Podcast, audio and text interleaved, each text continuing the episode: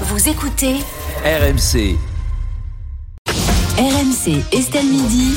Serroussi n'a pas tout compris. Bonjour Vincent. Bonjour Estelle, ravi de vous voir. Bonjour, Bonjour. à tous. Bonjour. Et aujourd'hui, Vincent, vous ne comprenez pas euh, pourquoi on devrait interdire les SUV en centre-ville. Bah oui, J'ai vu que ça avait fait du débat. Alors, euh, Anne Hidalgo a lancé donc sa nouvelle consultation citoyenne. Faut-il interdire les SUV en centre-ville? Bon, bah c'est la première fois qu'on va voir les, les dealers voter pour conserver leur, leur Audi. Du coup, c'est sympa. Alors, euh, ils ont lancé un sondage aussi auprès des Parisiens euh, qui, eux, se posent de plus en plus la question faut-il interdire Anne Hidalgo en centre-ville? Ah Elle fait un peu plus de dégâts avec les SUV, hein, faut le savoir. En fait, Hidalgo, elle te fait voter pour ses goûts perso, quoi. Est-ce qu'il faut euh, interdire les trottinettes, euh, les SUV, on en pense quoi? Bientôt, elle va te dire, vous êtes pour ou contre ma nouvelle table basse? Voilà, bah, je vous demande, euh, je viens de la payer avec votre argent. Donc voilà, c'est une question, quoi.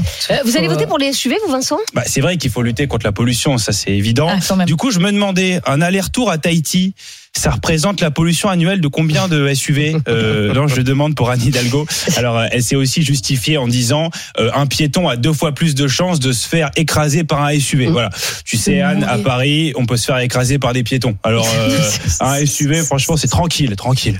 Enfin, le vote concernera quand même surtout, Vincent, la question de faire payer le stationnement Mhm. plus cher aux conducteurs de SUV non résidents à Paris. Ça fait beaucoup de conditions. C'est vrai, vous avez raison. Moi, je pense surtout que ça va être quand même marrant pour ceux qui vont acheter un SUV. Le mec va être là, ça vous fera 100 000 euros pour l'acquisition du SUV et 100 000 euros pour le garer. Du coup, après, cette proposition ne concerne que les non-résidents, comme vous l'avez dit. Et le problème, c'est que ceux qui votent à Paris sont résidents. Donc, les Oui. gens qui vont voter, bah, Bah, sont résidents. voilà, mais, Oui, sont- c'est vrai. mais du coup ne sont pas concernés par cette mesure. Non, mais c'est vrai, c'est comme si les Chiliens votaient pour la présidentielle française, quoi. Je vote pour Jean Lassalle parce que quand il parle, j'ai l'impression qu'il parle chilien, un petit peu comme moi. Voilà. Euh, Anne Hidalgo dit quand même que les Parisiens étaient de plus en plus nombreux à lui dire qu'il y avait trop de SUV à Paris. Bah, Oui. dites-moi, heureusement que c'est pas Marine Le Pen qui est maire de Paris, hein. sinon on aurait eu des. euh, vous êtes de plus en plus nombreux à me dire qu'il y a trop d'Arabes à Paris. Et Faut-il leur faire payer le stationnement plus cher? Vincent, dans Estelle Midi, euh, on a aussi parlé de la, la prochaine grève de la SNCF. En tout cas, c'est une menace.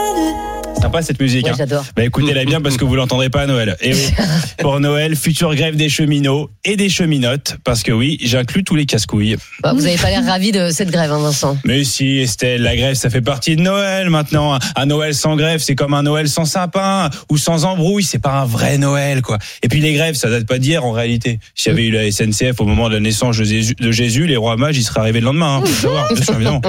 Qui est choqué aujourd'hui par une grève SNCF Même les guides touristiques prévoient les grèves dans leur itinéraire de visite. Ça fait partie du patrimoine français, faut le dire. D'accord, mais enfin, il y a quand même beaucoup de Français qui en ont marre. En réalité, celle, je vous dis, je pense qu'on en a surtout euh, assez que les cheminots fassent grève, parce qu'il y a que eux qui ont un vrai pouvoir de grève. Moi, si je fais grève, par exemple, bah, Bah je suis- si, c'est vous me manquerez.